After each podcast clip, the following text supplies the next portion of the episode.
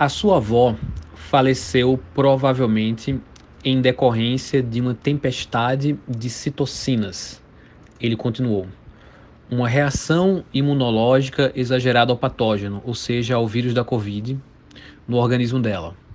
As citocinas são essas moléculas que sinalizam para várias das nossas células uma resposta imunológica para o patógeno. No entanto, às vezes a resposta é exagerada e o corpo, digamos assim, recruta. O médico pareceu apreciar a sua própria metáfora. Um batalhão excessivo de células de defesa.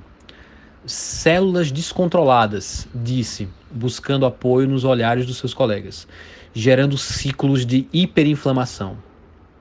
Enquanto ele falava, Olga se assustava com a visão de um corpo inimigo de si mesmo de uma revolução histérica de nossas células, destruindo tudo o que encontrassem pelo meio do caminho. Cortar o mal na carne, literalmente. Uma dança do caos, microcósmica, encerrada somente quando o último sopro apagasse a luz. Vocês acabaram de escutar um trecho do conto Lázaro, do escritor paraibano Cristiano Aguiar, publicado na série Botão Vermelho, organizada pelo Suplemento Pernambuco em parceria com o Instituto Serra Pilheira. Além de integrar o nosso time do Afinidades Eletivas, Cristiano é professor do programa de pós-graduação em Letras da Universidade Presbiteriana Mackenzie. Ele é mestre em Teoria da Literatura pela Universidade Federal de Pernambuco e doutor em Letras pela Universidade Presbiteriana Mackenzie tendo atuado como pesquisador visitante na University of California, Berkeley, nos Estados Unidos.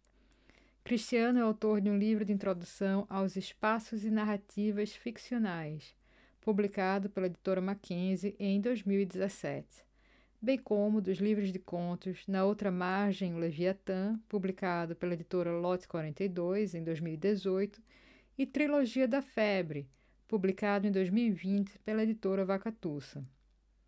Cris, seja bem-vindo aqui ao Afinidades Eletivas, né? Dessa vez na qualidade de entrevistado para falar sobre literatura e pandemia. É, pelo que eu entendi, o seu interesse pelo tema já é um reflexo de uma pesquisa interdisciplinar que você vem desenvolvendo sobre literatura e medicina com pesquisadores de Pernambuco e São Paulo. Conta um pouquinho dessa pesquisa para gente.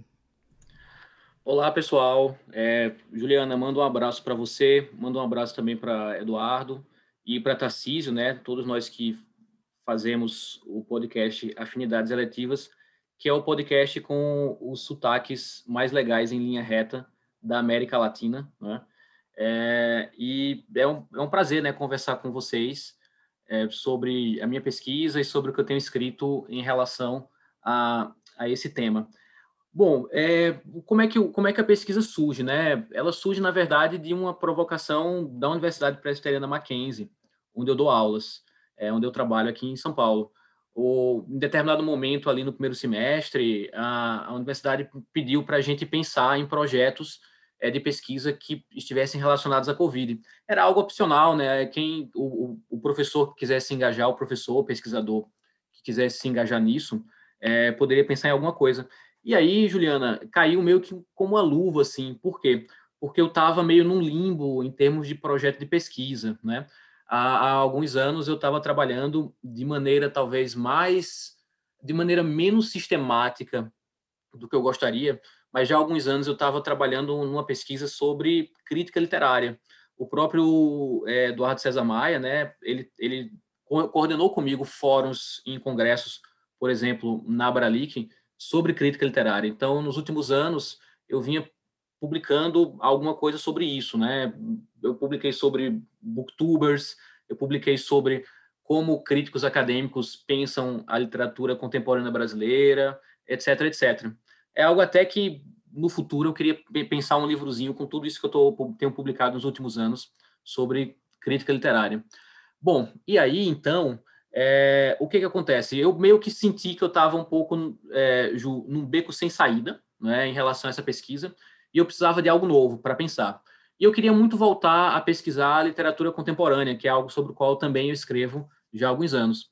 E aí então caiu como uma luva. Eu, eu, eu comecei a pensar que seria interessante que na letras né, e nas humanidades a gente pudesse debater um pouco sobre o tema da Covid-19. Porque, claro, é, o campo da ciência da saúde, né, é, elas são a linha de frente da pesquisa, da reflexão científica sobre o momento da pandemia que a gente está vivendo. Mas eu acho, e eu tenho dito isso muito em eventos que eu participei no ano passado, eu acho que as humanidades também têm um papel muito importante para desempenhar em relação a isso. Porque o, quando a gente fala de um fenômeno como uma pandemia, quando a gente fala de um fenômeno como uma doença causada por um vírus, a gente percebe que esse debate ele não é apenas bioquímico, físico-químico ou, ou, ou um debate médico exclusivamente. Ele é um debate cultural, ele é um debate político, ele é um debate social. E dentro desse debate cultural mais amplo, eu acho que a, a literatura ela pode desempenhar um papel bem interessante sobre isso e a crítica literária também pode ajudar nessa conversa. Bom, Cris, é, é, é muito interessante né, que, que essa relação entre literatura e, e, e doenças e pestes, enfim, epidemias e pandemias, ela tem uma, uma relação, ela tem uma, uma história ampla, né? E a gente consegue remeter esse, esse tipo de relato à própria, às próprias escrituras sagradas, à, à, Grécia clássica. A gente tem exemplos disso, né? Talvez por, essas situações geradas pela doença como ameaça social, ameaça à existência, serem muito ricas do ponto de vista dramático né, para colocar o ser humano em situações, né, os personagens, em situações muito, muito é, limites. Né?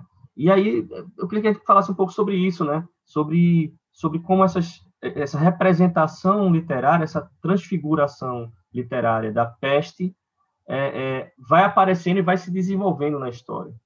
Né? É, como é que aparece a relação da sociedade com isso, do indivíduo isolado eh, diante da peste? É, porque eu acho que isso que acaba é, tornando o tema é, tão tão interessante, né? É quando ele é humanizado, quando a gente passa a, a usar o literário para entender não somente, como você falou bem aí, é, a, a, peste em si mesma, a doença como um mecanismo biológico, enfim, mas a, a relação que a existência humana passa a, a configurar, né, se configurar de uma maneira diferente em situações como essa. Como é que a literatura vem representando isso durante os anos e as épocas? É, legal, Dudu. É, eu, vou, eu vou dividir a minha, a minha resposta em, em, em duas partes. E eu acho que deve, você também tem estudado isso, né? Você até deu já palestra sobre isso ano passado, e aí me complementa aí, né? A gente vai é, fazendo esse bate-bola eu, eu, a primeira, minha primeira parte é pensar com vocês o seguinte: que a gente tem entre vários textos fundadores da imaginação humana, da imaginação literária, ou digamos, entre aspas, de uma imaginação ocidental, a gente tem é, a Ilíada, de Homero, por exemplo, entre outros que a gente poderia apontar, claro, mas a Ilíada certamente. E a gente tem, por exemplo, a, a Torá, né? Eu queria, da Torá eu queria destacar o Gênesis, né? O primeiro livro da Bíblia. E é muito interessante como a gente percebe que já no começo dessas narrativas, no caso aqui a Ilíada é um poema épico, né? E no caso aqui, no caso da, da do Gênesis, é um livro de narrativas, digamos assim, a gente poderia chamar dessa forma. É muito interessante como já nos, nas primeiras cenas das histórias que vão ser narradas, tanto em Homero quanto no Gênesis, a gente percebe que a questão da saúde e da doença está posta. É muito curioso isso. Né? Quando a gente começa a Ilíada, eu não vou aqui fazer o, gran, o, o grande retrospecto da, da, da, sinopse da Ilíada, mas a gente lembra que a, uma das primeiras cenas iniciais da Ilíada, qual é? É, é o deus Apolo jogando flechas, né, dando flechadas no acampamento é, dos gregos que estão ao redor de Troia, né, que estão sitiando Troia. E é muito interessante como a gente pode interpretar essas flechadas como é, doenças que o deus Apolo está lançando para o acampamento dos aqueus, ou a consequência dessas, dessas flechadas vão levar a que os soldados gregos fiquem doentes, por exemplo. Então, a gente vê que num dos textos fundadores da poesia é, ocidental, a gente tem, numa das suas primeiras cenas, a ideia da doença. Né? E interessante que, afinal, essas flechadas do deus Apolo, elas são flechadas, que são meio que quase uma pandemia, né? Que é, digamos assim, pandemia é uma epidemia que de alguma maneira toma conta é, do acampamento dos aqueus. Por outro lado, quando a gente vai no Gênesis, né, a gente tem, por exemplo, a narrativa é, do Jardim do Éden, né? É, a gente lembra, né, que, que no Jardim do Éden havia duas árvores. Uma era a árvore da vida e a outra era a árvore do conhecimento do bem e do mal. E aí você tem aquele personagem que é a serpente, que os cristãos depois atribuem a essa serpente a figura do diabo, né? É, e a serpente convence Adão e Eva a comer do fruto da árvore do conhecimento do bem e do mal. E em seguida, a, em seguida Adão e Eva dizem: Olha, está na hora da gente comer o fruto da árvore da vida. E é fascinante, né, Dudu e Juliana, como nesse momento, né, Yahvé interdita a humanidade do acesso à imortalidade, porque se eu como a, a árvore do fruto da vida, o fruto da árvore da vida, eu vou viver eternamente, né? E inclusive no Gênesis, o narrador do Gênesis diz, diz isso expressamente. O Adão e Eva não podem comer o fruto da árvore da vida porque eles não devem viver eternamente como, como nós, né? Se fala aqui num plural, numa, numa, primeira, numa primeira pessoa no plural meu majestoso, né? E aí o que acontece então? Adão e Eva são expulsos do jardim do Éden. E sendo expulsos, uma das punições é a doença. Uma das punições é a, é a dimensão da fragilidade humana e da mortalidade humana. Então a gente tem essa primeira parte da minha resposta, Dudu, é que a gente tem então é muito interessante como esse tema das relações entre saúde, doença e representações ficcionais e representações poéticas já está bem na raiz, né, é, da da própria ideia de literatura e da própria ideia de, de construir narrativas. E aí o que, que eu acho? Eu, eu, seria bem, eu não sei se eu conseguiria fazer um longo histórico, né, dessas relações entre literatura e doença, literatura e pandemia, por exemplo. Mas é muito interessante e aí eu acho que você pode daqui a pouquinho complementar como quando a literatura, que, que é o fato de que quando a literatura narra uma doença, não se trata apenas de uma crônica, não se trata apenas de um mero relato da vida cotidiana. Sempre, Dudu, existe uma dimensão simbólica mais profunda por trás disso é, que a literatura está narrando. Por exemplo, é, o tema da doença aparece muito na poesia camoniana. Né? Você vai ter uma cena é, de descrição, por exemplo, do escorbuto é, no canto quinto ou sexto, não vou lembrar exatamente agora, do Lusíadas, assim como você tem é, imagens da, de transtornos mentais na poesia lírica de Camões, por exemplo, né? E sempre ali não se trata só de Camões é, pensando a questão é, de, de, uma crônica da doença que acomete o corpo humano. É Camões usando a doença para pensar a condição de fragilidade da própria raça, da própria, do próprio homem e da própria mulher. Então sempre existe uma ponte para um outro lugar, né? É, o que a gente percebe é que as primeiras narrativas de doença e de pandemia que a gente encontra, inclusive na Ilíada ou, ou, por exemplo, na Bíblia e depois ao longo da história da literatura, a gente vai ver uma transição entre uma visão mítica e mágica da doença e das suas causas. A doença é uma flechada daquele Deus. Né? Tem uma outra cena é, em que você tem é, imagens de, seja na Bíblia ou em outros textos né, vinculados a, a crenças religiosas, você tem imagens de espíritos que, por exemplo, são a causa de algum transtorno mental ou a causa de alguma doença. Então, essas primeiras representações literárias da doença, elas estão muito vinculadas à ideia do mítico e à ideia do mágico, em que a doença ela é personificada ou ela é um atributo, uma, uma, uma ação de algum deus, de alguma deusa ou de algum espírito. À medida que os, à medida que os séculos vão, vão passando, é muito interessante perceber como aquilo que, que era uma visão mítica e mágica da doença vai cada vez mais se personalizando na figura do indivíduo representado pelas personagens que habitam os contos, os poemas narrativos, as peças de teatro e os romances, por exemplo. Então, à medida em que a gente vai é, é, abandonando um pouco a ideia de que a doença ela é algo que está vinculado diretamente a um plano espiritual, a um plano mágico, a um plano né, do, do, do, campo divino, essa a, a, visão na literatura da doença vai cada vez mais se humanizando e cada vez mais a, a vivência da doença na literatura vai é, se integrando às cenas da própria vida cotidiana, né, é que a gente pode encontrar é, ao longo é, da história da literatura. É, há uma reflexão recente, publicada por João Pereira Coutinho, uma coluna, uma breve, é, colunista português que escreve aqui no Brasil, né? É, e isso me fez pensar um bocado, Cris, no que tu estava falando, porque é, é, é, ele parte da seguinte constatação, né? O século XX teve grandes tragédias, como a gente sabe, né? Grandes guerras, revoluções que mataram muita gente, sistemas autoritários, totalitários.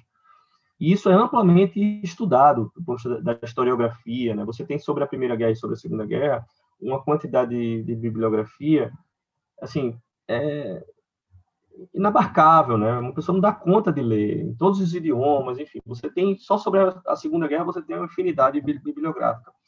Só que ele constata o evento que mais matou pessoas no século XX foi a gripe espanhola no mundo inteiro. Só que você tem somente 400 títulos, ele, ele fala lá desse número, né? em todos, em todos os, buscando uma, uma, bibliografia ampla em todos os países, né? E, e, e nem tantas traduções assim, né, desses livros. É, e aí ele especula o seguinte, Cris, vê como isso faz é, sentido em relação ao que você está falando. É, ele diz que é, uma guerra, uma revolução, um episódio que foi humanamente conduzido por uma ação humana deliberada, teleológica, que tem uma finalidade, é, do ponto de vista do nosso entendimento do fenômeno, né, é, é, há um drama aí a ser contado em que há um vencedor, há um perdedor, há um objetivo nobre, há pessoas que podem ser demonizadas, enfim. Enquanto no mundo desencantado, né, que a gente, ou seja, pós-mitológico, não, se, não se explica é, mais uma realidade como essa da pandemia por uma força divina, simplesmente. Claro que tem gente que ainda continua dizendo que isso é vontade de Deus, mas, enfim, do ponto de vista da, da, da, das discussões sociais, a pandemia, e aí ele está falando da, da gripe espanhola, parece ser algo completamente aleatório. A revelia dos nossos desejos, a revelia da nossa, da nossa nobreza, a revelia da nossa baixeza moral, as pessoas morrem, as pessoas caem. É, talvez a literatura seja, a, as narrativas literárias sejam um meio, Cris, no mundo desencantado e no mundo que a gente sabe que um vírus é nada mais do que um vírus, é, seja uma forma de, de justamente reforçar a dimensão humana, da experiência humana, nessas, nesse tipo de crise, que é uma crise que não tem um agente humano que é o causador exatamente, apesar de a gente saber que os agentes humanos podem piorar as crises, né? Como é o nosso caso aqui no Brasil. Mas, enfim, o que, é que você acha disso? Dudu, eu acho super interessante, né? Eu também li esse, essa, essa crônica, o pequeno ensaio do, do Coutinho, e eu concordo. Eu acho que, sem sombra de dúvidas, é mais fácil narrar uma guerra do que uma pandemia, né? É por, por isso tudo que você falou, só vou confirmar o que você tinha falado, porque, de fato, é, é, é numa guerra você vai ter vilões que você consegue definir de, de forma é, é, muito mais facilmente em termos narrativos, assim como você também vai ter o agenciamento humano, né? No fim das contas, a guerra ela é causada por vários fatores, mas ela é uma escolha humana. Ela é uma escolha humana e ela nasce é, é de conflitos humanos. Outra coisa muito interessante é que a gente não fica em guerra toda semana, né? Ou a cada seis meses. Quer dizer, infelizmente, talvez alguns lugares de geopolítica complexa hoje em dia, no mundo contemporâneo, esteja nessa situação. Mas para muitos lugares do mundo, você não tem guerra acontecendo todo final de semana, né? Mas um fenômeno como a gripe e a Covid se assemelha muito a gripes, né? Em vários sintomas, a gripes é, com quais a gente já está acostumado, são coisas que estão muito, é, elas estão muito vinculadas à nossa experiência cotidiana, né? É, uma, uma, e eu, eu acho que também é muito difícil a gente, a gente visualizar o vírus, né? a gente visualizar a doença e a, e, a, e a pandemia, mesmo aquelas doenças mais visíveis, mas a gente consegue visualizar é, aquelas pessoas que personificam de alguma maneira momentos políticos, né? Seja um Bolsonaro, seja um Lula, né? Seja, sei lá, um Che Guevara, um Trump. É, o vírus, ele, ele, pelo contrário, né? Eu até escrevi isso um pouco no meu ensaio. Ele ele tem uma dimensão de invisibilidade, né? Ele, ele é intangível, né? E a gente tem no, no, ano de peste, como a gente viveu ano passado, e infelizmente a gente está continuando a viver hoje, a gente tem uma, uma percepção da narrativa, até mesmo dos espaços que a gente vive ou imagina ao longo do nosso cotidiano, e há essa força invisível, opressora, né? mas que ela não consegue ser palpável se a gente compara isso com uma figura política, por exemplo, que está vinculada a, a, um conflito a um conflito armado. Então, eu, eu acho que é uma reflexão é muito interessante e eu acho que isso também, né, é, tanto o Ju quanto o Dudu me corrijam se estiver errado, mas eu acho que a gente tem muito mais narrativas em várias linguagens, seja o teatro, seja o conto, seja o romance, a poesia, sobre a questão da guerra do que a gente tem, por exemplo, ciclos de poemas sobre doença, ou ciclo de poemas sobre é, pandemias, ou ciclos de romances sobre, sobre pandemias. A gente tem muito mais ciclos de romances ou de poemas que falam sobre a guerra. A própria Ilíada é um poema sobre a guerra, e há outros poemas épicos que se, se ou a maior parte dos poemas épicos que se sustentam é, nessa temática. Quando a questão da doença, da epidemia ou da pandemia aparece na literatura, ela geralmente aparece integrada como uma das fontes de conflito que vão dialogar com outras fontes de conflito que movem a narrativa, é, que foram colocadas ali pelo autor ou pela autora dessa narrativa. A metáfora da peste é um veículo essencial para a visão mais pessimista de uma epidemia.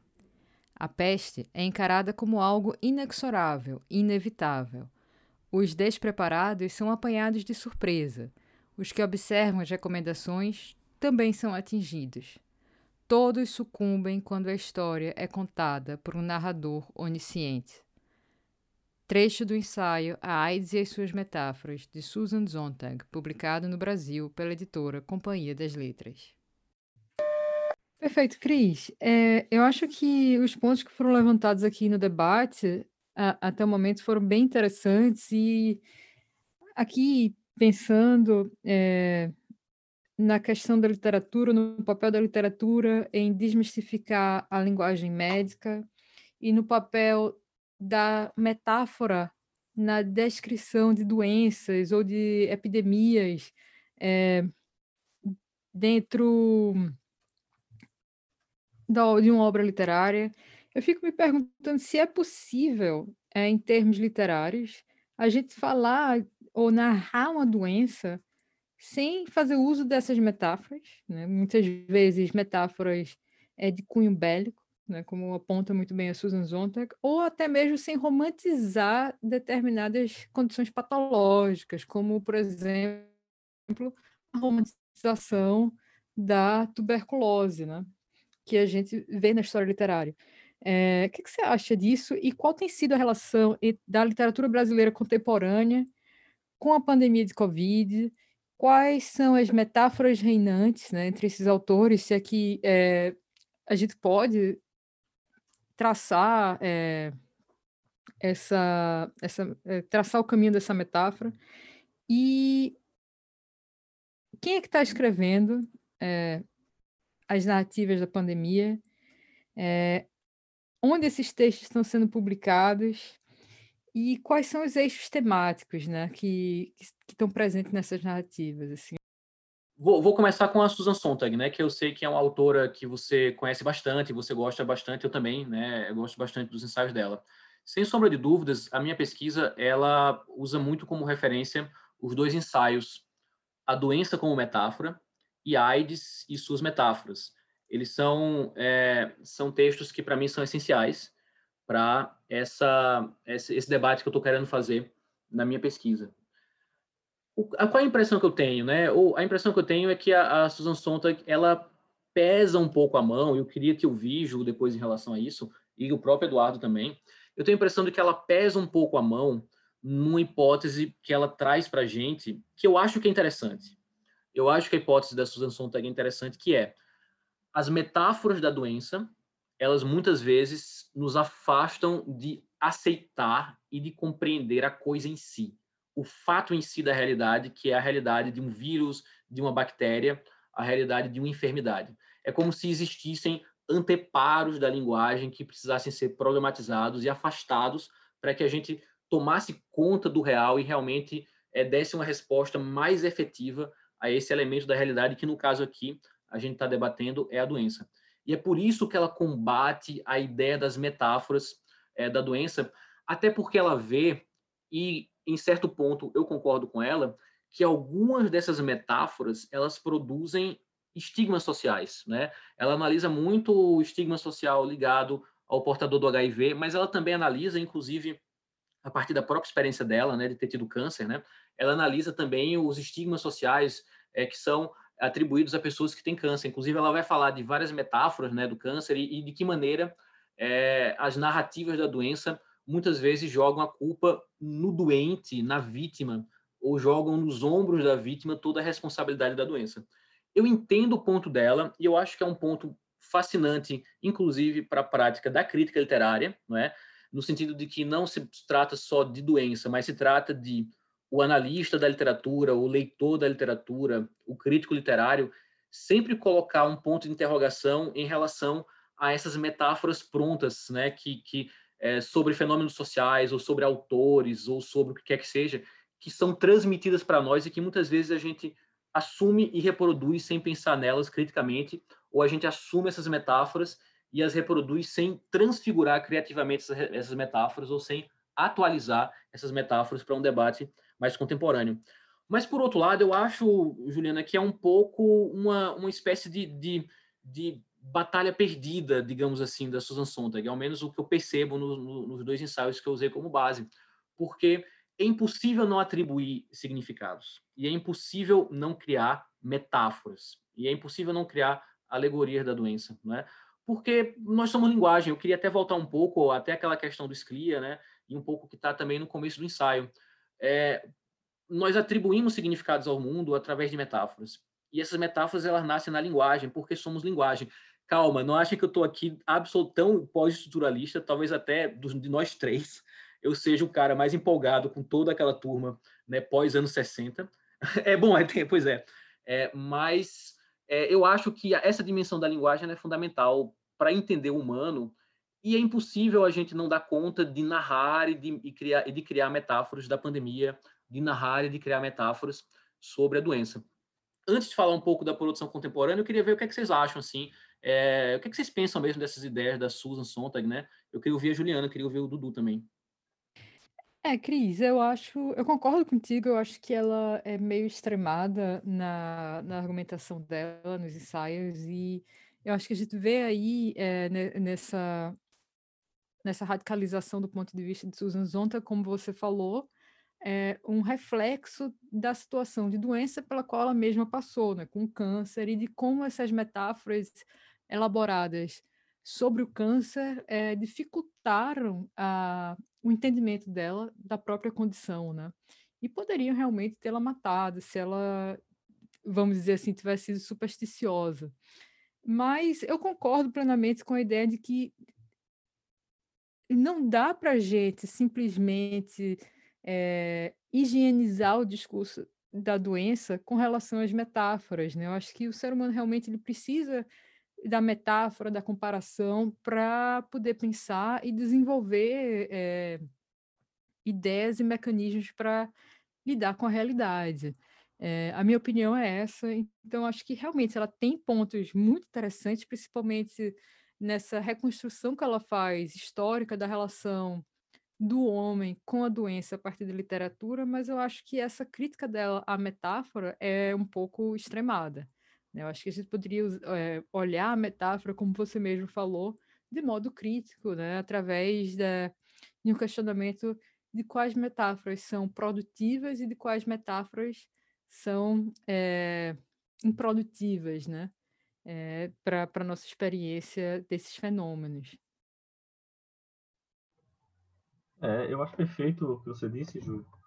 É, tá, caminham por aí também né, na, na compreensão da, da, do limite disso que a gente pode é, chamar de é, tentativa racional de desmitologização ou de desmetaforização do mundo. Né? Há um limite nisso, e Cristiano apontou muito bem, é, que é o limite da que a gente precisa né? A gente pode enfrentar qualquer situação. A gente está enfrentando essa epidemia, essa pandemia terrível. A gente pode, né? O que a gente não consegue enfrentar humanamente é a falta total de sentidos.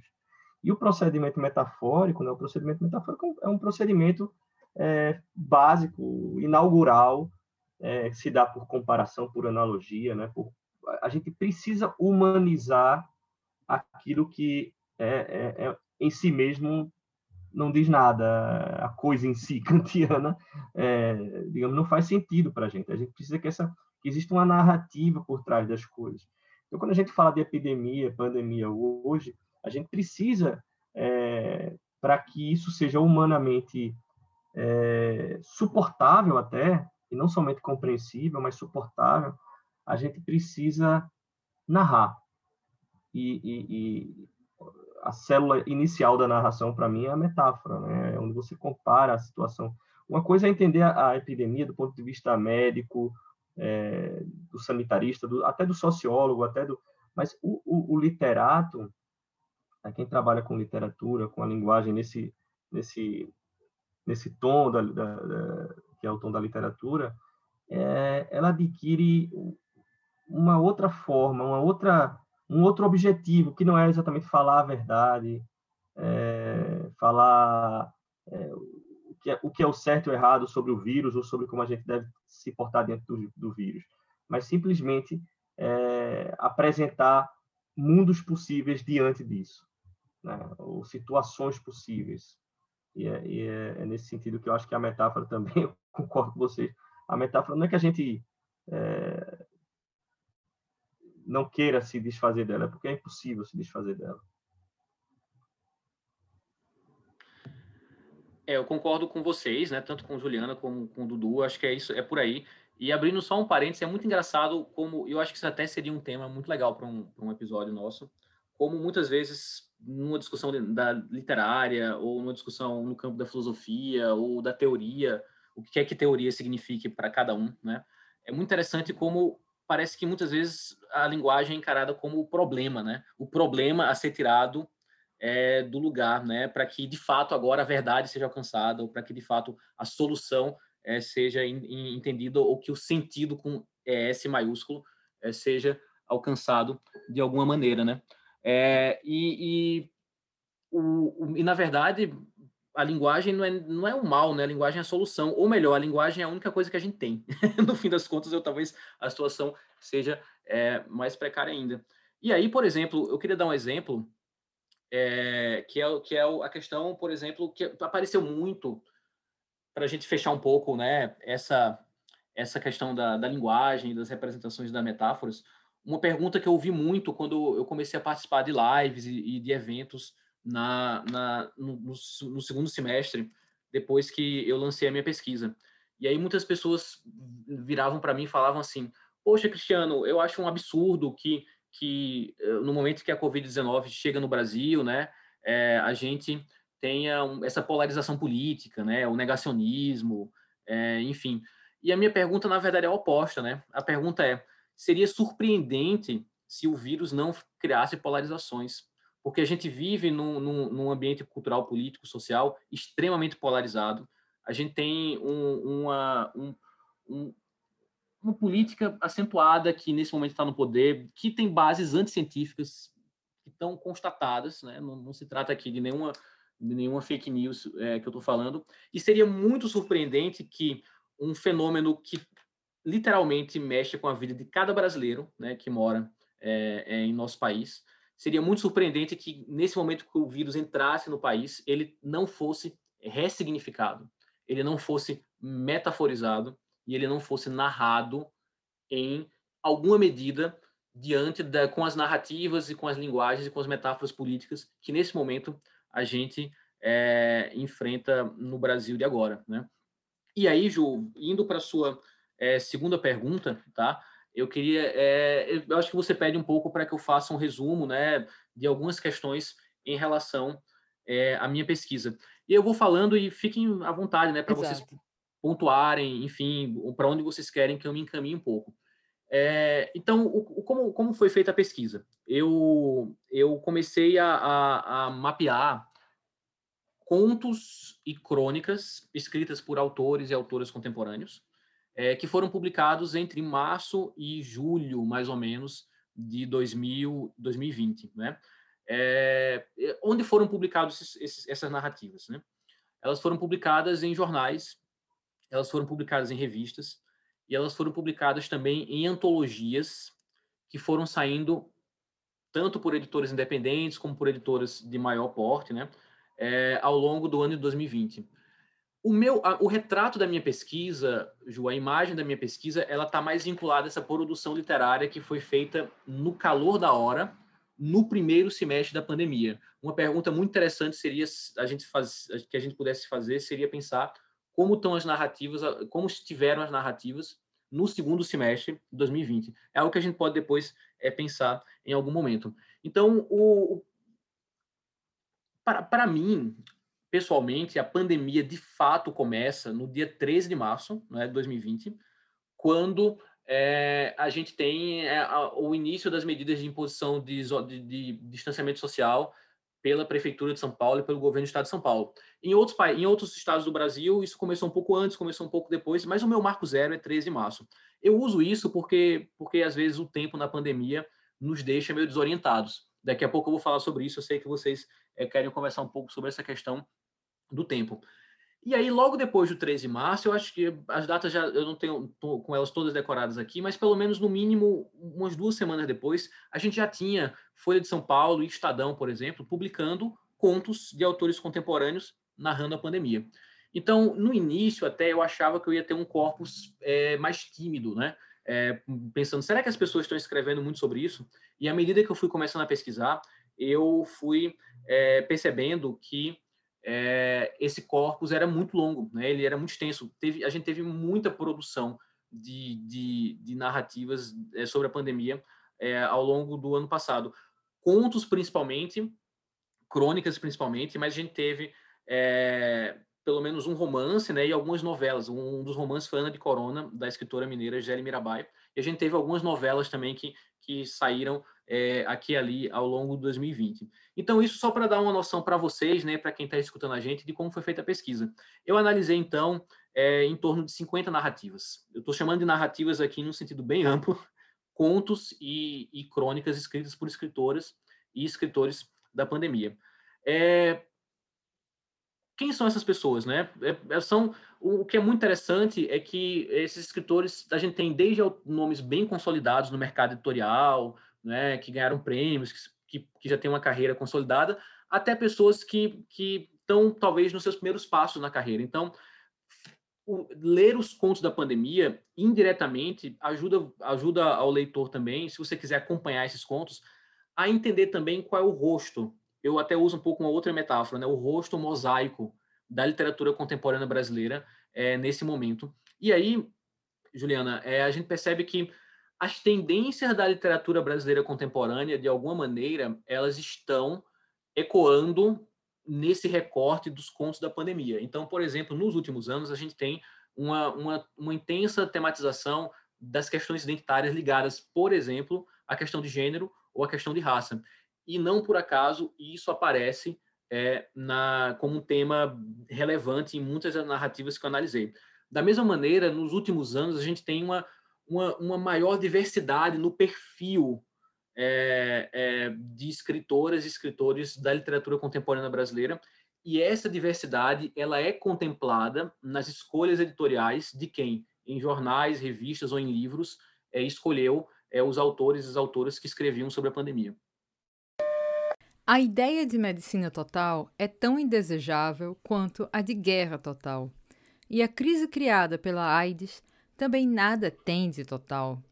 Não estamos sendo invadidos. Os doentes não são baixas inevitáveis, nem tampouco são inimigos.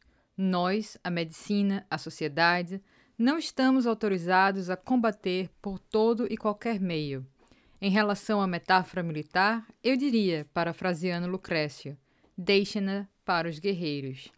Trecho do ensaio A AIDS e as suas metáforas, de Susan Sontag, publicado no Brasil pela editora Companhia das Letras.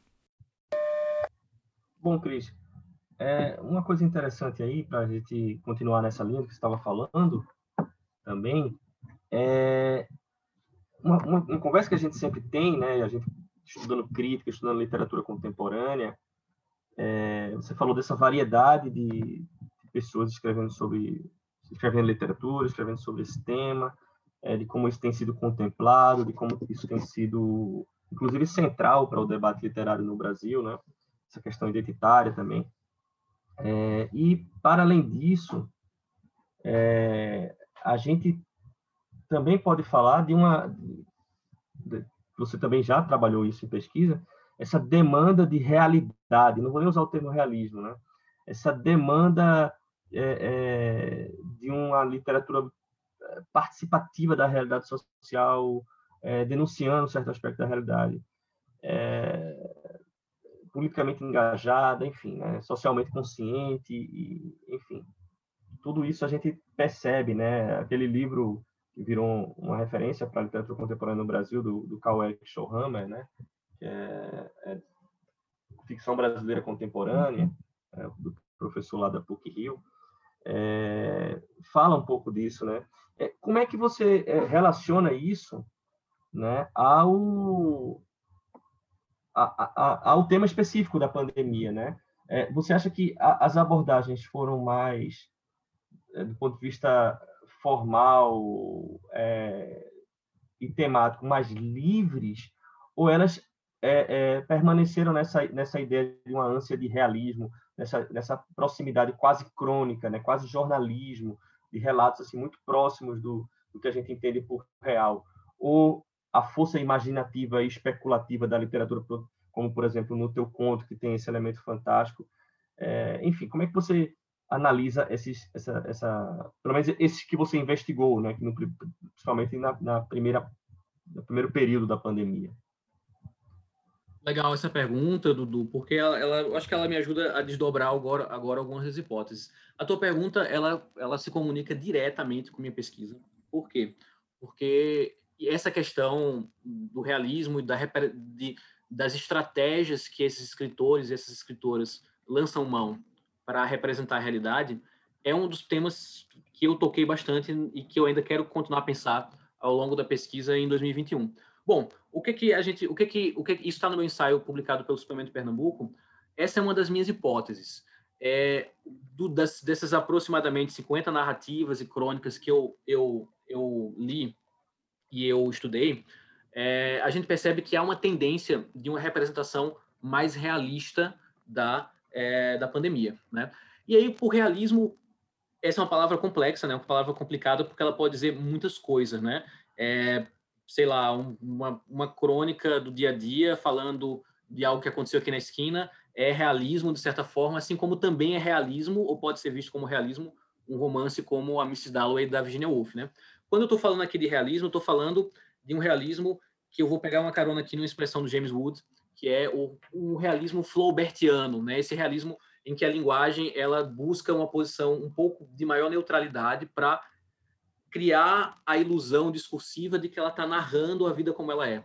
Então, a tendência, veja, é a tendência das narrativas da pandemia que eu estudei é se enquadrarem nesse modo de representação da realidade que eu estou chamando aqui de é, realismo flaubertiano. Então, são narrativas mais lineares, são narrativas é, em que você tem uma linguagem mais direta e menos poética, são narrativas em que você tem os esboços de estruturas de tempo, espaço e personagens sociais imediatamente reconhecíveis por um leitor contemporâneo. Então, essa é um pouco a tendência dessas, dessas narrativas. É, e o, o, em, um, em, um, em uma quantidade menor, né, a gente vai ter narrativas mais experimentais ou narrativas que flertam, por exemplo, com a, o insólito ou com a literatura fantástica ou até mesmo com, com a ficção científica por que as narrativas da pandemia têm esse traço de realismo marcante.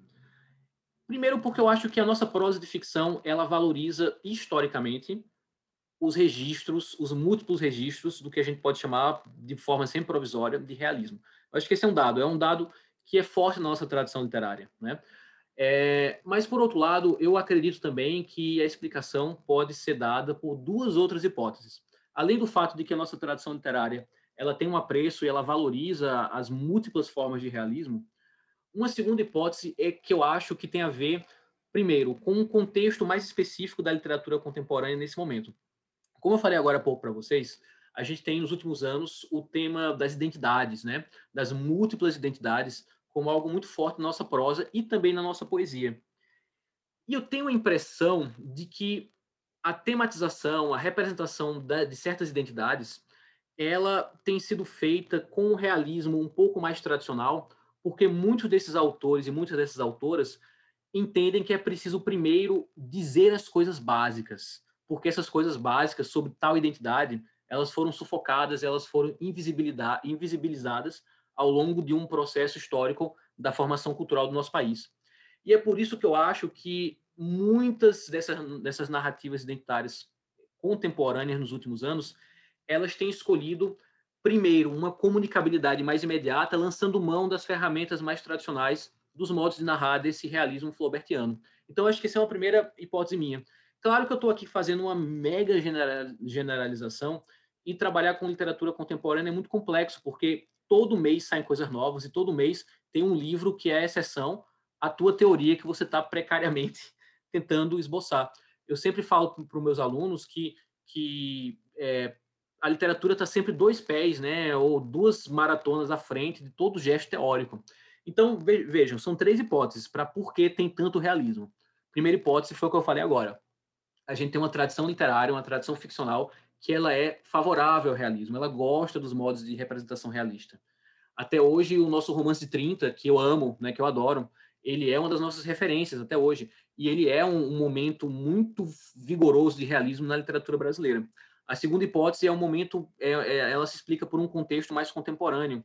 Eu acho que, que várias narrativas identitárias elas estão precisando primeiro se colocar na arena pública de debates da literatura e elas sentem que a, melhor, a maior estratégia inicial para isso são as formas é, do realismo. E a terceira hipótese é que eu acho também que é aquilo que eu chamo um pouco de uma certa urgência da realidade. Quer dizer, é, eu sinto uma angústia nesses, em muitos desses textos, eu sinto uma espécie de ansiedade de tirar o print do real, de responder imediatamente ao que a gente estava sentindo, em especial no primeiro semestre. E esse print do real exige uma certa busca de transparência na linguagem e na representação na ficção, que eu acho que, que casa melhor nesse sentido com, com o realismo. Então, em, em suma, Dudu, é um pouco isso que eu penso. E aqui não tem nada valorativo, embora de fato eu seja um escritor que, em especial nos últimos anos, tenho tido mais apreço pela literatura fantástica e até por gêneros como o horror ou a ficção científica na minha, na minha literatura. Eu adoro o realismo, eu acho que também é um caminho possível. Legal, Cris. Eu tenho aqui uma outra hipótese que a gente pode trabalhar com relação ao realismo, né? Que é a hipótese é, desse realismo estar atrelado a um ideal de racionalidade que tem por objetivo, é, digamos assim, é, imunizar é, a maneira como a gente pensa a nossa experiência, né? De, do, do irracional, imunizar contra o irracional a, no, a maneira como a gente pensa sobre a nossa realidade. Mas aí eu pergunto, é, e vai a pergunta aqui para você e para Dudu também, o que, que a gente perde em, com relação à experiência do real quando a gente é, parte para hipervalorizar uma narrativa que é, como você falou, um print do real, e parte para é, imunizar a experiência humana daquilo que não é explicado é, através é, de argumentos coerentes, daquilo que a gente ainda acha que possa ser sobrenatural, milagroso, ou ter alguma expressão que seja fantástica. O que, é que a gente perde com a diminuição do papel do fantástico na literatura? É isso que eu quero perguntar aqui para vocês. Ô, Cris, deixa eu complementar, porque a minha pergunta seguinte seria justamente nessa linha do que Juliana propõe aí. É... Ou seja, a, a, literatura sobre peste, a gente deu exemplos, você deu exemplos muito concretos na história, né? A gente consegue é, é, ler esses relatos, seja um relato é, homérico, seja um relato bíblico, seja um relato medieval, Boccaccio, por exemplo, ou, ou uma narrativa moderna, é, para além de uma memória, de um registro de um acontecimento que se deu naquele tempo. Né? É claro que nos interessa o registro, a memória. Mas do ponto de vista literário, e a gente continua lendo essas histórias, a gente continua lendo é, A Peste de Camille, a gente continua lendo O Último Homem de Mary Shelley, a gente continua lendo essas coisas para além do interesse naquela memória daquele evento específico, né? E aí eu quero é, é, continuar, é, enfatizar essa pergunta de Ju, né? É, o que é que se perde se, porventura, a gente só é, é, der a ênfase a esse elemento que você chamou de print do real? Né? Essa, esse registro de um determinado acontecimento, que é sim dramático, é sim muito chamativo, mas o que, é que vai fazer com que é, pessoas daqui a 200 anos, 250 anos, ainda se interessem em revisitar esse tipo de narrativa, né? Aí, é, é, para finalizar essa pergunta, Eduardo França, nosso amigo comum, é, falando sobre esse tema das pandemias na literatura, né? ele lembrou de Auerbach da, da ideia de figura, né? a figura como comunhão entre história e imagem. Ou seja, como fazer com que essas histórias não respondam exclusivamente a, a essas demandas e nossas ansiedades que são prementes né, desse momento específico. É, o que se pode falar próprio, literariamente nesse contexto que transcende o próprio contexto? É essa a pergunta. É, eu acho que são perguntas fascinantes e que, é, de alguma maneira, elas elas estão não só na minha pesquisa, mas no que eu sempre penso em relação ao que eu próprio escrevo no campo é, da, ficção, enfim. É, eu acho, Dudu, que, que eu, eu falo um pouco disso no ensaio também. Eu acho que quanto mais print do real, né, você você constrói numa literatura, um conto, um poema, para atender uma demanda historicamente específica daquele momento em que você produziu aquele poema ou que você produziu aquele conto, é muito possível que aquele texto ele vai estar tá tão tão atrelado, né, aquele fato específico que com o passar dos tempos, né, com o passar do tempo, aquela força literária que talvez aquele texto tenha naquele momento vai se perdendo e vai se dissipando, né? Por quê? Porque à medida que eu acho que com a literatura acontece é, algo meio geológico, digamos assim. À medida que o tempo passa, um texto que aposte na complexidade, né? um texto que aposte na profundidade e na invenção da linguagem, e aqui invenção não é invenção em termos de laboratório, experimentalismo automaticamente, mas um texto que aposte em outras dimensões para além do mais imediato, esse é um texto que ele ao longo do tempo vai possuindo novas camadas de significação, novas camadas de sentido. Né? É, é muito interessante como a gente até hoje está interpretando e reinterpretando uma obra como Dom Casmurro, por exemplo. Né? É, e certamente havia questões imediatas que Machado queria pensar na sua época, mas havia outras questões que ele, ele articulou numa espécie de tapeçaria muito complexa que fazem com que o, o, o livro tenha sentido para a gente. Mas aqui talvez eu, eu um pouco ou, é, do que a gente está conversando, no sentido de que eu acho que um texto com prazo de validade curto também pode ser necessário. Tá? Um texto manifesto ou um texto é, que tem um engajamento acentuado, ele também tem a sua função social, ele também faz parte da literatura e ele também tem sua razão de ser.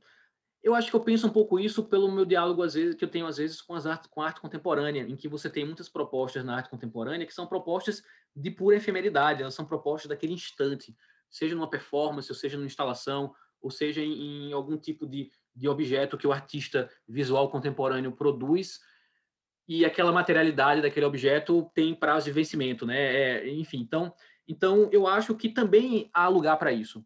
A questão, e aqui eu volto, eu acho que a gente converge novamente, a questão é a literatura não pode ser só o print do real, né? A literatura ela não pode ser só pautada pela ansiedade, pela angústia do agora é preciso dar conta do hoje, né? mas é preciso também é, continuar conversando e continuar entrando em diálogo com os grandes temas que a literatura vem abordando ao longo da sua história e ao, e ao longo do seu tempo. Então, a tua pergunta, Dudu, eu estou começando por Dudu e depois eu pulo para Juliana. A tua pergunta, na verdade, é um pouco quase como aquela questão de o que que mecanismos fazem com que uma obra literária seja lida no futuro, né? O que, o que garante a ideia da permanência do literário que é algo que a gente valoriza tão frequentemente desde a, de, de que surge essa ideia de, de modernidade é, na literatura. Eu acho que o que o pode garantir a permanência da literatura é a qualidade das boas perguntas que estão embutidas em um poema, que estão embutidas em um romance e que estão embutidas em um conto. E essas boas perguntas são transfiguradas pela busca daquela linguagem própria que cada escritor e cada escritora é, é, constrói por projeto e por necessidade na obra que ela está dando ao público é, naquele momento. Em relação ao fantástico, Juliana, o fantástico para mim é uma aposta, de fato, sim, né? É algo que eu sempre gostei, é algo que durante muitos anos eu achei que eu não deveria escrever, mas em anos recentes eu decidi abraçar plenamente o fantástico, eu decidi abraçar plenamente o insólito, inclusive brincar com esses outros gêneros que ainda hoje são menos é, valorizados, como é o caso da ficção científica, ou da fantasia, ou do horror, e trazer isso para a minha escrita. Então, eu acho que sim, eu acho que se. É, o, o problema não está em propostas realistas, né? O problema está em a gente enxergar o realismo como o único caminho para um escritor ou para uma escritora. É, eu acho que uma boa literatura contemporânea é uma, boa, é uma literatura contemporânea marcada pela pluralidade de perspectivas em que diferentes perfis de, de leitores podem encontrar nessa literatura diferentes formas de narrar, diferentes formas de criar poesia é, para aquilo que eles gostam, para aquilo que interessa a eles. Eu acho também, ainda né, para fechar isso, para a gente continuar a conversar, eu acho que essa demanda por esse realismo mais flaubertiano me parece ser uma coisa do momento, né? daquele momento, de fato, da ansiedade, da angústia, de tentar, inclusive, entender para mim mesmo, eu como escritor, eu como escritora, o que está acontecendo comigo, o que está acontecendo com o mundo, o que está acontecendo com o país.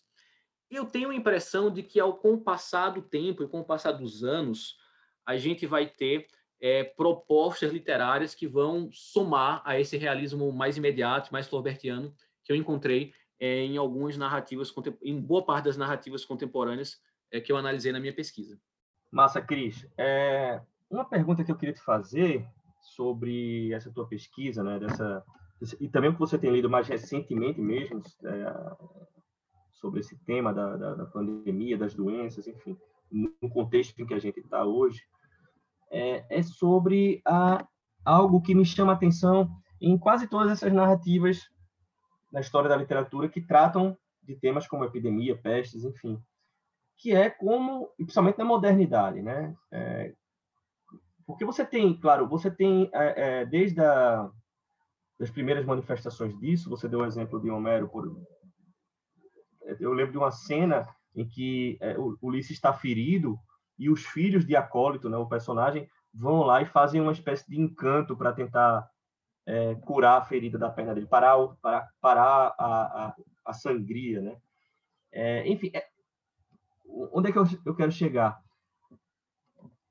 Há diversas manifestações de, da doença, metaforicamente, ou de maneira mais realista na, na, história da literatura, mas há também a manifestação do que se entendia por ciência e de como combater essa peste. Né? E como isso é um ponto muito central hoje, porque a gente está vivendo uma época de negacionismo científico, eu fico curioso para saber, dentro dessa tua pesquisa, é, como, é que você, como, é que, como é que as pessoas estão descrevendo isso, né? Eu lembro, por exemplo, que, que é, em narrativas muito conhecidas, né, como a peste, a figura do médico é muito importante. É, no, no, no, Último Homem, de Mary Shelley, também. Assim, é, os livros que eu gosto muito dessa, dessa área. Até o conto de Guimarães Rosa, que eu sempre cito quando estou falando disso, que é o Sarapalha, que Juliana, inclusive, é, leu comigo esse conto para um, um grupo que a gente tem de leituras. É, a figura do médico, ou a figura do cientista, no caso do Último Homem, de Mary Shelley, é, ela, é, é ela é central, talvez, para a narrativa sempre, porque é através do discurso do racional, racional da ciência do médico que as pessoas passam a se movimentar de uma maneira ou de outra. É, apesar de, claro, a ciência e a razão não dá conta do fenômeno sozinha. Né? Ela, não, ela não é a resposta última para o fenômeno, mas ela articula uma visão específica. Aí eu queria que você falasse um pouco sobre é, isso nessas, nessas novas narrativas sobre, a, a, sobre epidemias como é que você vê a, a, a, imagem da ciência, a figura do médico, a figura do cientista, como é que tem aparecido nesses contos e nessas narrativas em geral? Dudu, só antes de Cris entrar, eu queria fazer uma observação e jogar uma pergunta para ele também.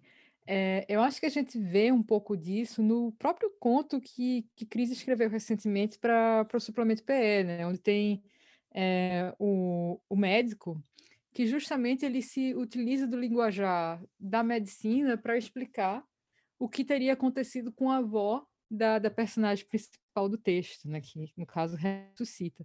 E aí eu acho que também existe é, uma maneira da, da, da ficção, da fantasia, né, tipo fantástica, iluminar o discurso racional, né, que é mais ou menos o que eu estou querendo pontuar aqui com vocês, que não é só o realismo que ilumina é, a experiência humana em termos de, de, de materialidade, do, de materialidade, né, mas assim, o fantástico também, né? É, ele pode ser utilizado para para iluminar essa experiência a partir da razão. Que é que, vai lá, Cris. É, eu vou começar com a tua pergunta, né? Na outra rodada eu peguei a pergunta de Dudu pelo por último. É, eu acho que você só complementando aquilo que você já tinha colocado e aquilo que você está né, desdobrando agora também em relação ao papel do fantástico, né? Da literatura fantástica, da imaginação. É, eu queria pontuar algumas coisas. Você, na verdade, Ju, você fez uma provocação de forma muito elegante à própria literatura brasileira, assim, porque no fim das contas é meio como se você estivesse falando que há traços positivistas nesse realismo. Exatamente. Né? No, eu percebi. Eu não sei se eu iria tanto por aí, né? mas eu entendo a tua crítica. Né? É, o que, que eu acho? Né? Eu acho o seguinte: primeiro, eu queria, eu queria eu sou militante né, da, da literatura fantástica, do, do, insólito e de todas essas outras vertentes que se desdobram a partir daí. Mas eu queria só, só enfatizar, e eu sei que tanto o Ju né, como o Dudu é, têm consciência disso, mas eu queria só colocar isso à mesa. Né? Vocês defendem isso que eu, tô, que eu vou falar agora. É, todo ato de criação literária é um ato da imaginação. Né? Então, então, mesmo aquela literatura que supostamente quer ser o print do real, né, a imagem fotográfica absoluta da realidade, no fim das contas, ela é pautada por um ato imaginativo, né? Mesmo o romance brasileiro mais realista, né, que conta as agruras de um, dos proletários brasileiros ou que denuncia, né, o quão tacanha é a elite brasileira, etc, etc, com personagens que ninguém vira lobisomem, né, ou não desce um disco voador na praia. Mesmo esses romances, né, que não tem nada disso, são puramente realistas, eles são atos de imaginação, né? O, o, trabalho de criação poética, de criação ficcional, ela é fundada na imaginação humana e é isso que eu amo na literatura. Perfeito, né? Cris, é. E hoje eu, eu tenho certeza que vocês concordam comigo em relação a isso, mas eu só queria frisar essa questão. Dito isto, porém, eu concordo com você, Juliana, que o irracional, o instintivo, o obscuro, o dionisíaco, podem aparecer mais na literatura brasileira. Eu acho que isso são, são caminhos fundamentais, são caminhos muito interessantes. O caminho é mais das sombras, daquilo que está mais nas entranhas, né?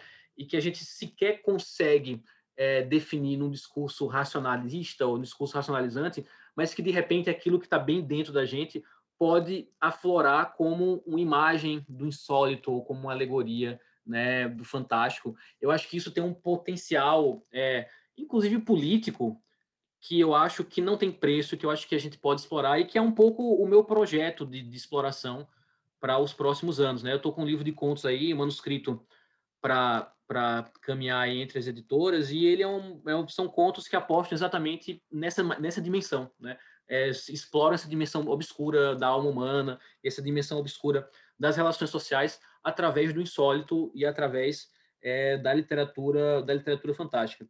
E eu sinto que a gente tem um florescimento da literatura fantástica no Brasil. Isso, na verdade, vale para um outro episódio, não vou entrar muito nisso, para não ficar tão longo, mas a gente tem, sim, no, em, em, termos de público, em termos de, de, novas gerações de autores surgindo, que me deixa muito animado, me deixa muito, muito otimista em relação a, a uma maior pluralidade na ficção brasileira contemporânea. Indo agora para o que o Dudu estava falando em relação à questão da, do médico e da ciência nos contos da Covid, né? É, é, muito interessante, né? Porque, de fato, quando a gente analisa... Eu acho que tua observação, Dudu, é, é excelente, assim. Porque quando a gente vai analisar a história da literatura, a história das representações literárias, e a gente pega a palavra-chave doença, a ciência de cada época está posta lá, não é? Isso é muito interessante. Eu vejo, e aqui também é um gesto didático absolutamente redutor, eu vejo as relações entre literatura e ciência sempre embaladas em um tipo de debate ético das questões daquele momento. Então, a ciência é a ponta do iceberg para debater várias questões que naquele momento é, é, perpassavam as sociedades quando aquela literatura foi produzida. Eu vejo muito a ciência sendo parodiada, por exemplo, nas suas limitações. Isso a gente, inclusive, é, encontra em expressões literárias da, da antiguidade, do, do, mundo grego ou, ou da, do mundo latino, é, por exemplo, a gente vê também o discurso da ciência sendo tomado pelos escritores e pelas obras literárias como um discurso do alerta, né? O alerta para os perigos da ciência. Existem fronteiras nas quais é, o homem não pode brincar de Deus. E quem inaugura muito isso numa literatura mais moderna e na ficção científica é a Mary Shelley, que eu também admiro muito, do, com o Frankenstein. Né? O Frankenstein é basicamente aquele romance que dá, digamos, uma uma gramática, vamos dizer assim, de, dessas relações das fronteiras da ciência. Até onde, até onde o homem pode ir, ele pode ir até aqui, porque se a fronteira for atravessada, as consequências serão a própria aniquilação humana. Um pouco disso está nas interpretações sociais da Covid-19, na literatura e fora dela, que falam, por exemplo, do desmatamento, né, do, do, do, do, do modo como a gente consome, né, de forma talvez é, pouco segura é, a pecuária, né, do modo como a pecuária tem se desenvolvido e como tudo isso pode é, criar doenças, pandemias e vírus. Essa ideia né, da fronteira, em que o homem ultrapassa a fronteira, as fronteiras naturais e ele recebe uma resposta da natureza, é algo que está na literatura e é algo que está, inclusive, nas interpretações sociais nesse momento sobre as origens e as matrizes da pandemia que a gente está vivendo. É, então, também, às vezes, eu vejo a, a ciência sendo usada como um, um elemento da salvação. A, a salvação ou, ou, ou a, a, a, destruição das trevas, da ignorância, digamos assim, né, vem através da ciência. E eu sinto isso nas narrativas da pandemia atuais. É muito claro né, que, que todas as narrativas que, eu, que eu, eu analisei, elas são direta ou indiretamente muito críticas à atuação não só do governo federal, não é? mas também dos estados das prefeituras em relação à pandemia da Covid-19. E a ciência ela aparece direta ou indiretamente como uma aliada contra o desgoverno das políticas públicas. Então isso é algo que é até um ponto que eu não tinha enfatizado tanto, Dudu, e é algo que talvez a gente pudesse pensar no artigo lá, lá para o futuro. Então, na, nessas narrativas da Covid-19, a ciência como um discurso, ela aparece de forma positiva é, quando ela aparece. Por outro lado, é muito engraçado, o que me chamou a atenção, e talvez tenha sido uma coisa que me surpreendeu muito, né, e que também está no meu ensaio, é o fato de que o cientista, ou a cientista, e o médico, ou a médica, ou os profissionais de saúde, são pouco usados como personagens nessas narrativas. Eu achei isso muito curioso. Eu achava que ia ter, é, quando eu comecei a fazer a pesquisa, eu achava que ia ter uma explosão de médicos e médicas, enfermeiras, como personagens dessas narrativas. Isso não acontece, né? São pouquíssimos os personagens que são profissionais de saúde nas narrativas que eu analisei. Eu queria deixar muito claro que eu não acho que isso é um, um erro, né? não é que tem, é obrigado agora todo mundo escrever sobre um fisioterapeuta, uma enfermeira uma, uma epidemiologista, por exemplo. Mas me chama a atenção, né, como tem pouquíssimos profissionais de saúde aparecendo nessas narrativas, a ponto, Dudu, de eu não conseguir te formular uma hipótese sobre como, por exemplo, é, a, esses contos pensam a figura do médico. Né?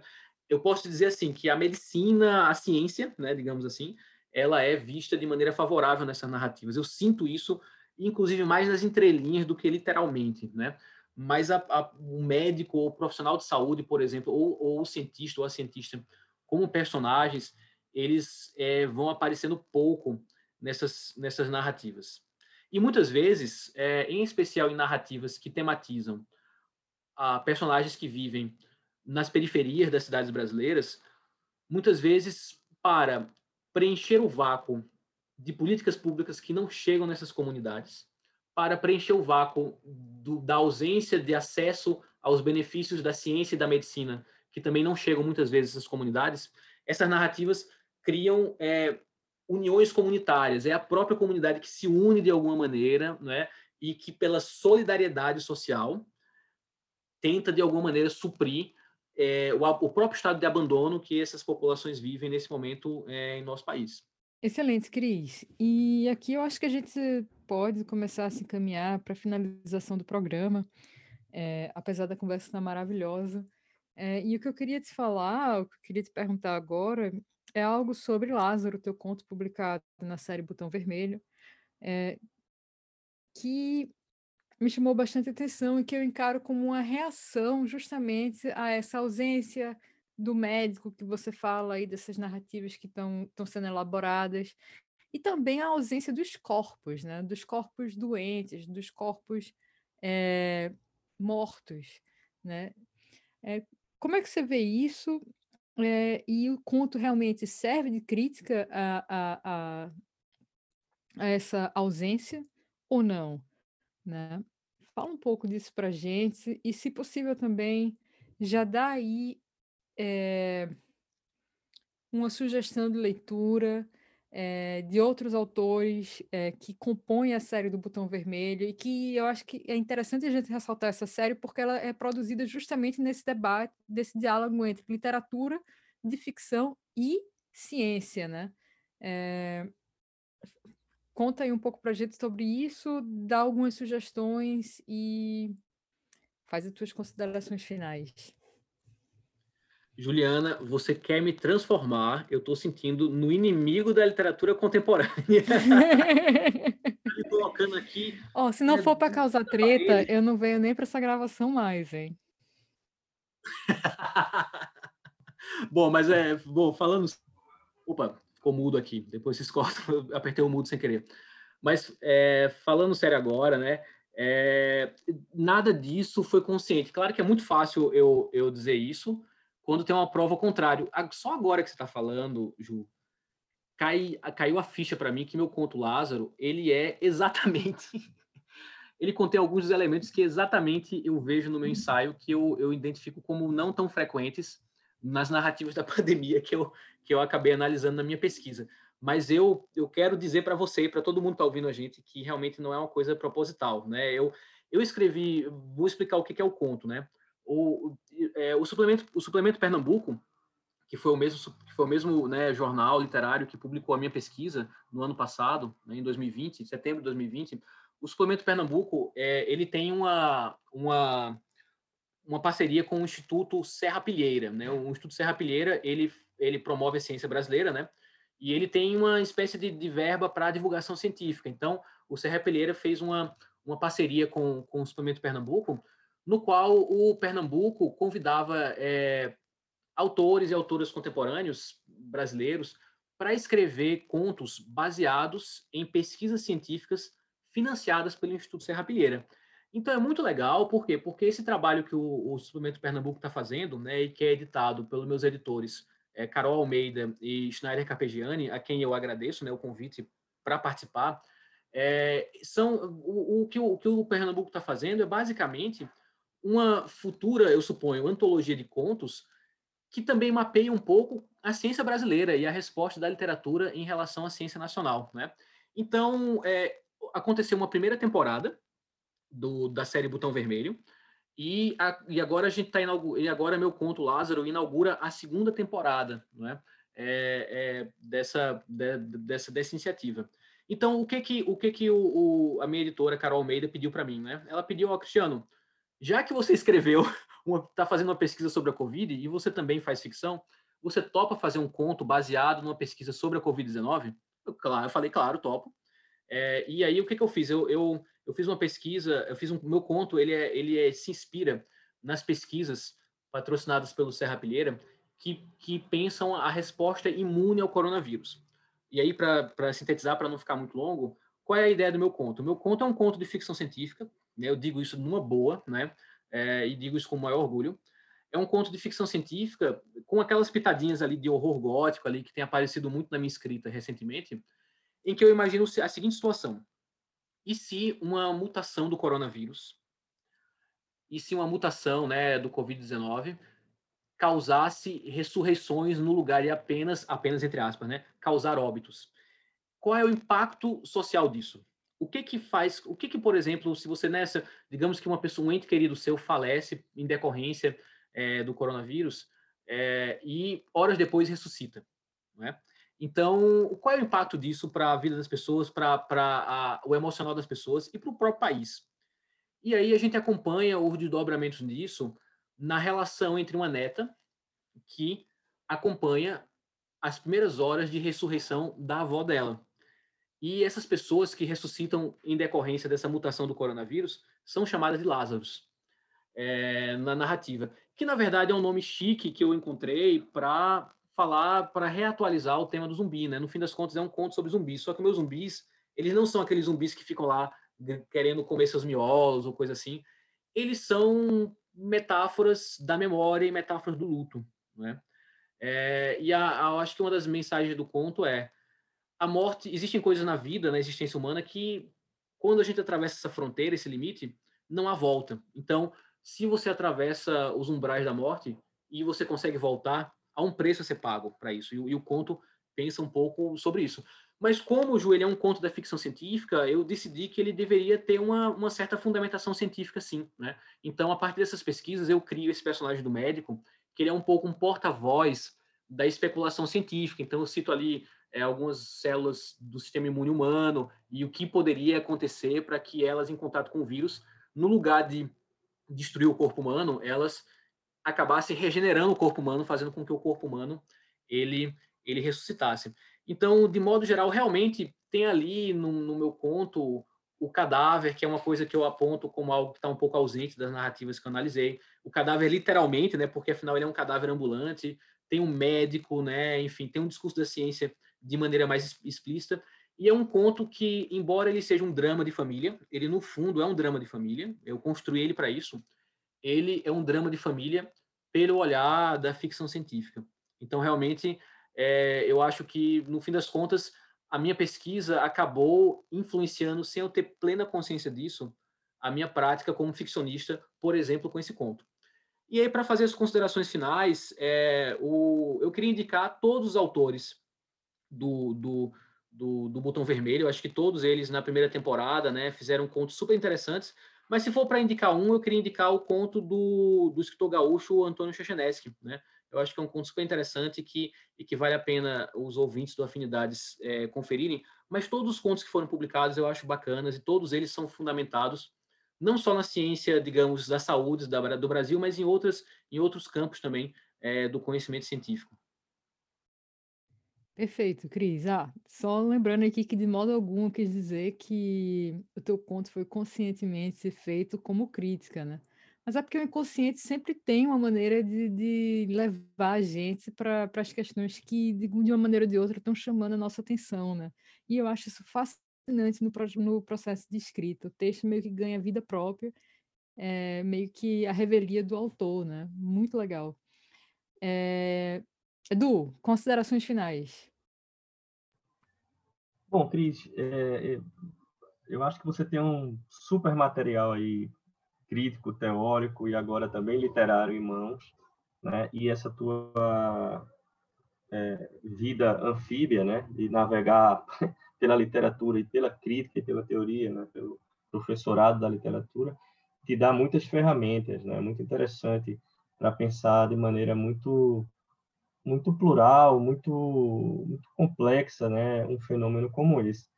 Então, eu acredito que você já deixou aí alguma coisa, já, já deixou uma, uma, uma um legado para a gente pensar o nosso tempo nesse aspecto, tanto teórico quanto literário. Mas eu acho que tem muita coisa a se fazer ainda aí é, é, dentro dessa tua pesquisa e dentro dessa especulação literária. É, para mim é muito interessante que você tenha uma coisa que eu sei que você gosta desde sempre, que é essa esse a literatura gótica, a literatura fantástica, a ficção científica. Eu sei que a gente conversa sobre isso e você assumir isso de maneira muito clara e autoconsciente, né, de que há um caminho, inclusive, é, pou, pouco explorado na literatura brasileira, que pode ser mais explorado, e você se colocar, né, como como escritor nessa nessa vereda também, eu acho que vai ser uma coisa muito legal, cara. Cris, valeu por topar aqui se apresentar ao público do Afinidades Eletivas, falando sobre um tema tão instigante. É, eu peço a todos que leiam o conto de Cris, publicado pelo Suplemento Pernambuco, porque é realmente um conto excelente. e que dá pano para manga para a gente discutir várias questões é, do momento pelo qual o Brasil está passando. É, e reitero aqui a, a, sugestão do Cris de leitura do texto de Antônio Chachanesky, que será um dos nossos convidados aqui no Afinidades Eletivas, falando sobre a ficção paranoica de Thomas Pynchon. Então fiquem ligados nisso aí e a gente volta é, no próximo mês com mais novidades para vocês. Acompanhem o Afinidades Eletivas nas nossas redes sociais e se vocês quiserem, desejarem entrar em contato conosco, mandem uma mensagem no Twitter, no Instagram ou até mesmo um, um e-mail, tá certo? Muito obrigada.